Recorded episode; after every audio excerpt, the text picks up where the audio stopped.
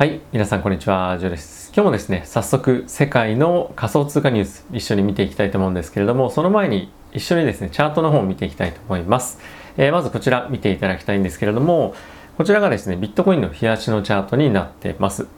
えー、先日ですね、一旦、えー、3万ドル、3万1000ドルというところをトライしに行ったんですけれども、まあ、そこは割れず大きく先物主導でのえー、ジャンプをしてですね今現在3万8000ドルというようなところを推移しているんですけれどもまあその後ですね、まあ、少しもみ合いながらレンジでの推移が続いていて、まあ、あまりその後は大きく動いてないですね、まあ、あまりその上値をトライするような形でもないですし、まあ、かといって大きく売られることもなく、えー、ビットコインカンファレンスの後の非常に前向きなえ流れっていうのを引き継いでいるんじゃないかなと思ってます。で、その一方でなんですけれども、えこちらのチャートがイーサリアムになっていて、ビットコインの大きな上昇に、まあつられたこの緑のですね、線があるんですけれども、その後は、えー、イーサレムに関しては、まあ、少し勢いがなく、まあ、この上昇トレンドっていうところを割り込むかどうかっていうところに今来てるというわけですね。ただし、ビットコインもイーサリアムも何かものすごいフローが大きなフローが出てるかっていうとそういうわけでもなくてどっちかというとそのアクティビティの低下っていうところから値段が少し今下がってきてるのかなと思ってます、まあ、特にイーサーですね。なので、まあ、このトレンドが大きく続くとかっていうよりも、まあ、ある程度のレンジの中で推移をしながら徐々に徐々にまあどっちかの方向に行くのかっていうのを、まあ、見定めてるっていうような感じなんではないかなと思ってます。でただしイーサに関しては、まあ、下で買っていくっていうようなオペレーションがですね非常に、まあ、随所に見られるということもあるので、まあ、大きく下げたとしても、まあ、すぐ値は戻すんじゃないかなと個人的には思ってますと。でイーサとビットコインの関係性強さなんですけれども、まあ、一時期はですね、まあ、0.8っていうところでピークまで行きましたけれどもその後はどんどんどんどんまあ、エルサルバドルで、えー、ビットコインが法定通貨となってからですね、えー、ビットコインの強さっていうのが非常に際立ってるかなと思ってます。まあ、これ仮想通貨市場全体でも言えるんですけれども、まあ、アルトコインよりも今ビットコインが先行して買われてるというような状況ですね。ではニュース見ていきたいと思うんですけれども、まあ、その前にですね、もしこのチャンネル応援してくださるいいよ大丈夫だよっていう方はですねチャンネル登録ですとかあとは、えー、ベルボタンも押していただけると本当にありがたいです。よろしくお願いします。では早速ニュース見ていきたいと思うんですけれどもまずはですねファイナンシャルタイムズのニュースからいってみたいと思います。でこのアラン・ハワードさんという方なんですけれどもで彼はですね非常に有名なロンドンのヘッジファンドですね。おそらくそのどれぐらい有名かっていうと、まあ、世界でもトップ5ぐらいには入るヘッジファンドのマネージャーなんじゃないかなと思うんですが、まあ、彼2019年に、まあ、引退はしてるんですけれどもまだ、まあ、彼のヘッジファンドは生きてるんですね。で彼が、えー、ここ最近またクリプトのスタートアップに、まあ、今投資をしていますと。で彼は、まあ、クリプトのスタートアップ今回は25億円ぐらいなんですけれどもそれ以外にも、えー、ブロックドットワンというところのですねえー、アセットクリプトアセットの、まあ、取引所に関してピーター・ティールですとか他の非常に有名な方々と、まあ、合計1兆円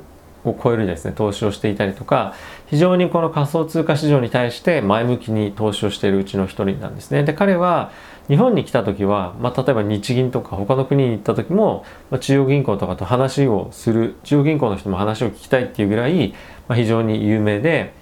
えー、まあ、そういった方なんですけれどもそういった何て言うんですかねいろんなところにコネクションを持っていたりとかまやっぱり投資の世界でも非常に力がある方が仮想通貨の市場に対してどんどんどんどん資金を入れているというのは非常にこの仮想通貨界隈の人にとっては前向きなニュースなんではないかなと思ってます。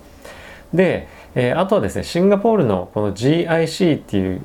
ところがあるんですけれどもこれはですねソブリンウェルスファンドっていうふうに言われていて、まあ、国の年金とかそういったものを運用しているところなんですけれども、まあ、彼らもですね同様に、まあ、今回改めて70億円を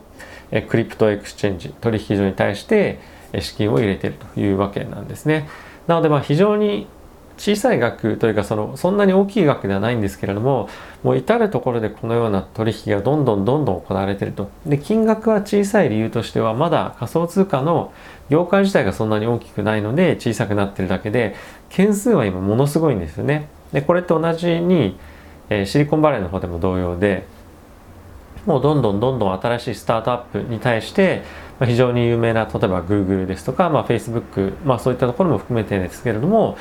もう投資が相次いでで投資を受ける側としてももう大手のところじゃなければあまり小さいところからの出資っていうのは受けませんよって言えるぐらい今非常に資金が潤沢に流れ込んでるということらしいです。なのでこの辺りはですね、まあ、数年後ですかね、えー、どういうふうに花開くのかっていうのが非常に楽しみな、えー、お話かなと思っています。はい、えー、続いてなんですけれども、えこちらの NFT なんですけどもご存知でしょうか？でこの度は COVID えー、エイリアンですかね。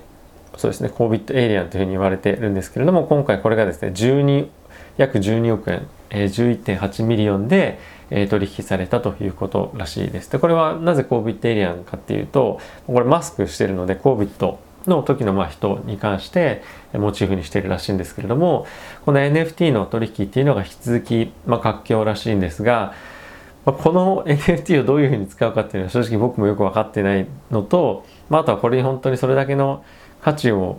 見出してる人がどれだけいるのかも正直分かんないんですけれども、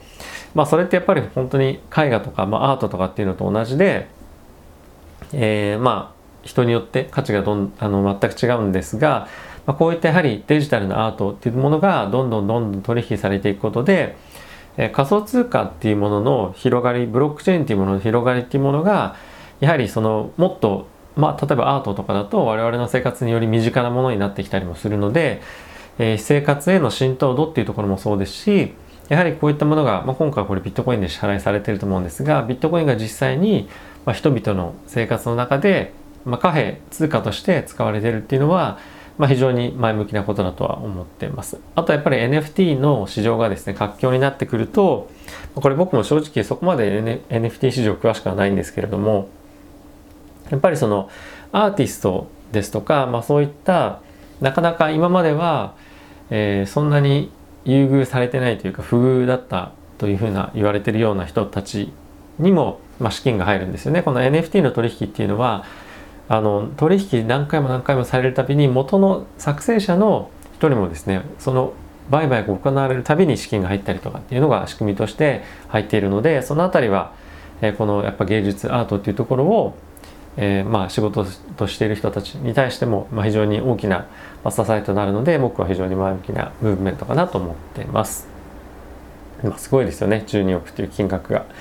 はい次行ってみたいと思うんですけれどもこのステートストリートという、まあ、世界でもですね本当に3本の指ぐらいに入る資産運用会社なんですけれどもで彼らは今約300兆円を超える資金を運用している会社なんですね。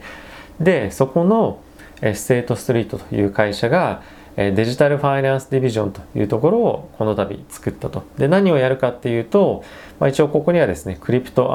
DeFi っていうふうに書いてますが、まあ、そういった分野に対して、え、投資をする、彼らが、まあ、運用、資産運用をするよって、まあ、そのサービスを会社に対して、もしくは個人に対して提供できるようなプラットフォームを作っていくというようなことを、え、この度は発表していました。で、あとはですね、他にどんなことをやるかっていうと、えー、っとですね、ここにも書いてますけれども、えっ、と、 crypto、まあ、これは仮想通貨の取引運用というところのアドバイスというところだと思いますし、あとはですね、 central bank digital currency、え CBDC というここ最近言われてますけれども、まあ、そういったところのサポートですとか、まあ、あとは、えー、 tokenization ですね。例えば不動産の、まあ、トークン化とか、まあ、そういったものに対してのサポートだったりとか、まあ、ブロックチェーンというのは、まあ、具体的に何かっていうのは書いてませんが、えー、まあ、投資投資家がいろいろと投資をする際の、まあ、資産の預かりとかですね。あとはその秘密鍵の管理とか、まあ、そういったところまで今後はやっていくんではないのかなと思ってます。なので、えー、この本当に世界でトップ3に入るような資産運用会社がもうしっかりとクリプトカレンシーとか、まあ、ブロックチェーン DeFi、まあ、そういったところに対しての、まあ、サポートもしくは、え、運用サービスの提供というところを行っていくのはもう今後大きな本当に大きな資金が流れ込む前の、まあ、今準備段階ということで、えー、長期的に見て、えー、仮想通貨ビットコインイーサーに対して非常に前向きなニュースではないかなと思っています。はい次行ってみましょう、えー、アメリカのテキサスですね。この度新しく法律ができまして state bank、まあ、州の銀行がビットコインに対して資産を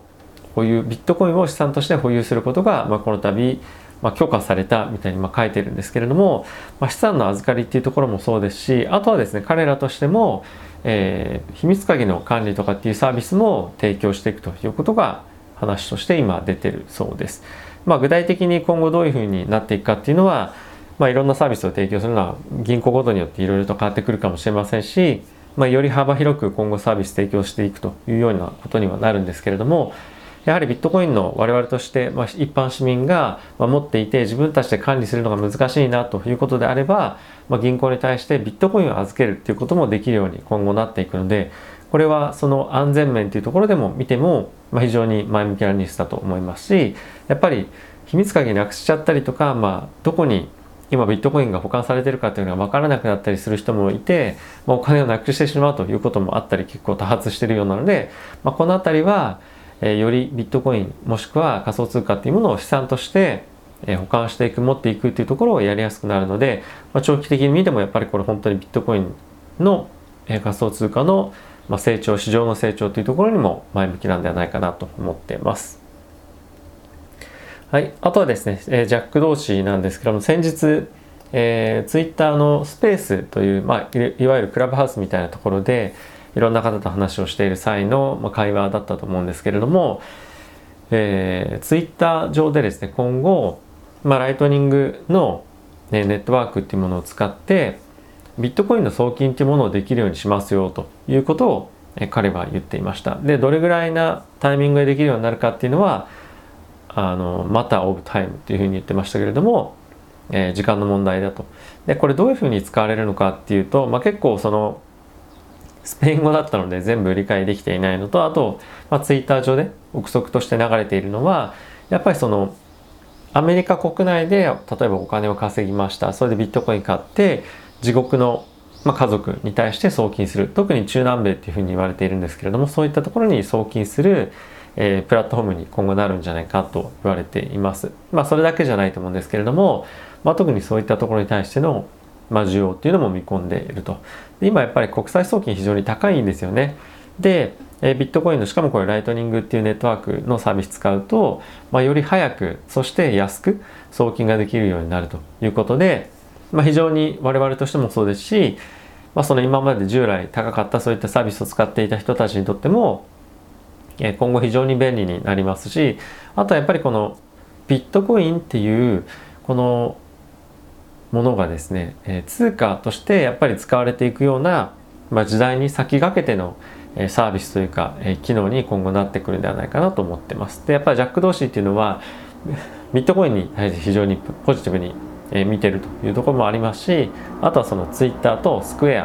まあ、この2つの会社でもある2つの会社の CEO でもあるのでまあ、将来的に、スクエアの、キャッシュアップ、まあ、これは資産管理アプリですね。これを、